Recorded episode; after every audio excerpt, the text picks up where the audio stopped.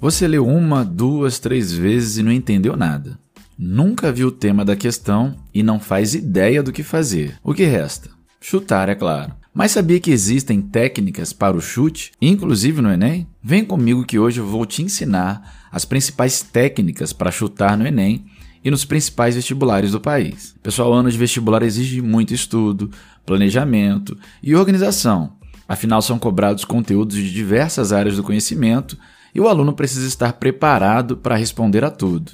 Ou melhor, quase tudo. Por mais que você aprenda, faça revisões, esteja com as respostas na ponta do lápis, é quase impossível gabaritar uma prova. Sempre tem aquela questão que deixa a gente com a pulga atrás da orelha. Como o tempo nos vestibulares não costuma colaborar, no Enem, por exemplo, a média de 3 minutos e 30 segundos por pergunta, só resta recorrer à famosa técnica milenar de intuição para acertar, o chute. Porém, não é aquele que você fica em dúvida entre C de Cristo ou D de Deus. Estamos falando de algo mais sofisticado. Existem estratégias reais que aumentam a chance de marcar a alternativa correta. Ao se preparar para a prova, o vestibulando também precisa aprender a identificar rapidamente elementos que sinalizam quais as opções que estão erradas.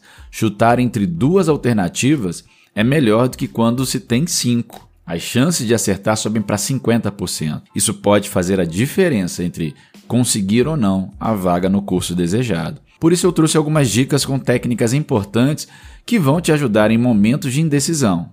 Então vamos a elas. Primeira dica: pule questões complicadas. Todo vestibular é composto por questões fáceis, intermediárias e difíceis. Você só vai conseguir saber o nível ao tentar resolver a prova. Mas é importante não perder muito tempo com itens complexos, porque isso pode atrapalhar o seu desempenho. Ninguém quer chutar em uma questão fácil porque não deu tempo de tentar responder. Né? Na última leitura, devem restar apenas as difíceis. Estrategicamente, esse é o jeito correto de fazer uma prova. O aluno deve chutar apenas nas mais complicadas. Dica 2, pessoal: atenção ao TRI do Enem. A teoria de resposta ao item, o TRI, adotado pelo Enem, é conhecido como método anti-chute. O sistema leva em consideração o grau de dificuldade das questões em vez da quantidade de acertos do candidato. Pode acontecer, por exemplo, de duas pessoas com o mesmo número de itens corretos tirarem notas diferentes. Se o aluno acertou as mais difíceis e errou as mais fáceis, fica subentendido que ele chutou. Por isso a nota será menor. O Enem está avaliando se essa pessoa foi coerente ao realizar a prova, se ela usou alguma estratégia. Terceira dica: elimine itens absurdos. No momento de dúvida, exclua opções que não têm relação alguma com o que está sendo perguntado. Geralmente elas contêm frases sem noção que com certeza estão erradas. No Enem, alternativas com elementos que ferem os direitos humanos podem ser descartadas, sem pensar duas vezes, porque elas vão contra as diretrizes da prova. Quarta dica: sinal de alerta para generalização. Ao observar palavras que trazem ideias de generalizações como sempre, nunca, com certeza, jamais, especificamente, entre outras, o aluno precisa ficar atento. Elas podem indicar a alternativa incorreta. Quando a opção é muito contundente, ela é minimamente suspeita, principalmente em questões das ciências humanas. Fica a dica aí, galera. Quinta dica: semelhanças entre as opções entre os itens que se repetem nas alternativas podem indicar aquelas que estão mais corretas. Nem sempre isso funciona, mas isso pode te ajudar na hora do sufoco e aumentar a sua chance de acertar a questão.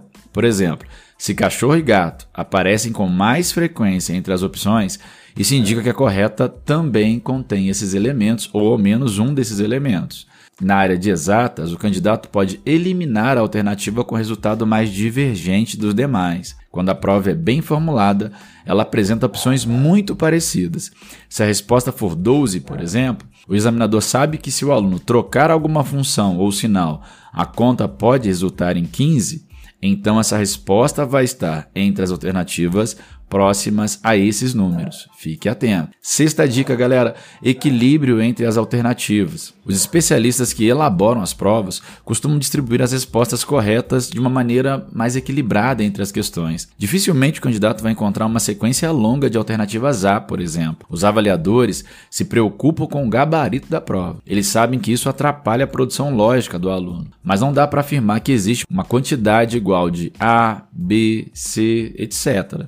Então, muito cuidado. Se no seu gabarito vier uma grande sequência com as mesmas letras, tem que ficar atento, né? Provavelmente tem coisa errada no meio. Galera, é isso. Fique atento às dicas para se dar bem no Enem. Se você gostou, deixa aí seu like, se inscreva no canal e fique por dentro das principais notícias e dicas do Enem e dos principais vestibulares do nosso país. Eu fico por aqui agradecendo, obrigado e até a próxima. Fui!